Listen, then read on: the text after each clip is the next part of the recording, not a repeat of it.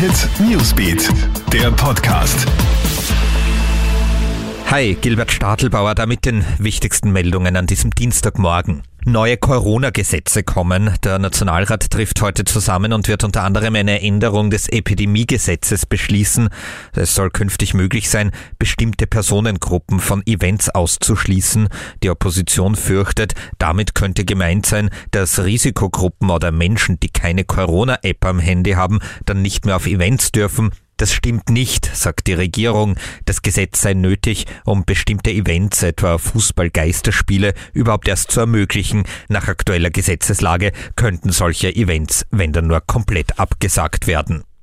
Weltweit hat die Zahl der Corona-Fälle jetzt die 3 Millionen Schwelle überschritten. Knapp eine Million entfällt auf die USA. Stark steigen die Zahlen momentan in Afrika, Osteuropa und Südamerika.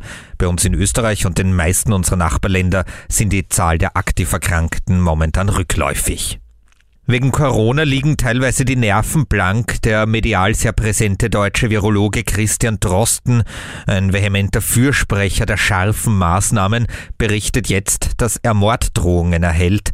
Für viele sei er der Böse, der die Wirtschaft lahmlege, so Drosten im Interview mit der britischen Zeitung Guardian. Und löst das Coronavirus Schlafstörungen aus? Immer mehr Patienten, die die Erkrankung überstanden haben, klagen seither über schlaflose Nächte. Es gibt Einschlaf- und Durchschlafprobleme.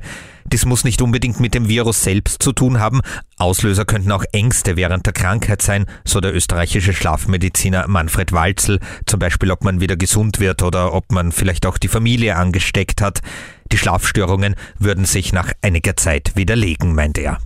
Das war der Nachrichtenüberblick. Weitere aktuelle News findest du jetzt auch online auf KroneHit.at. KroneHit Newsbeat, der Podcast.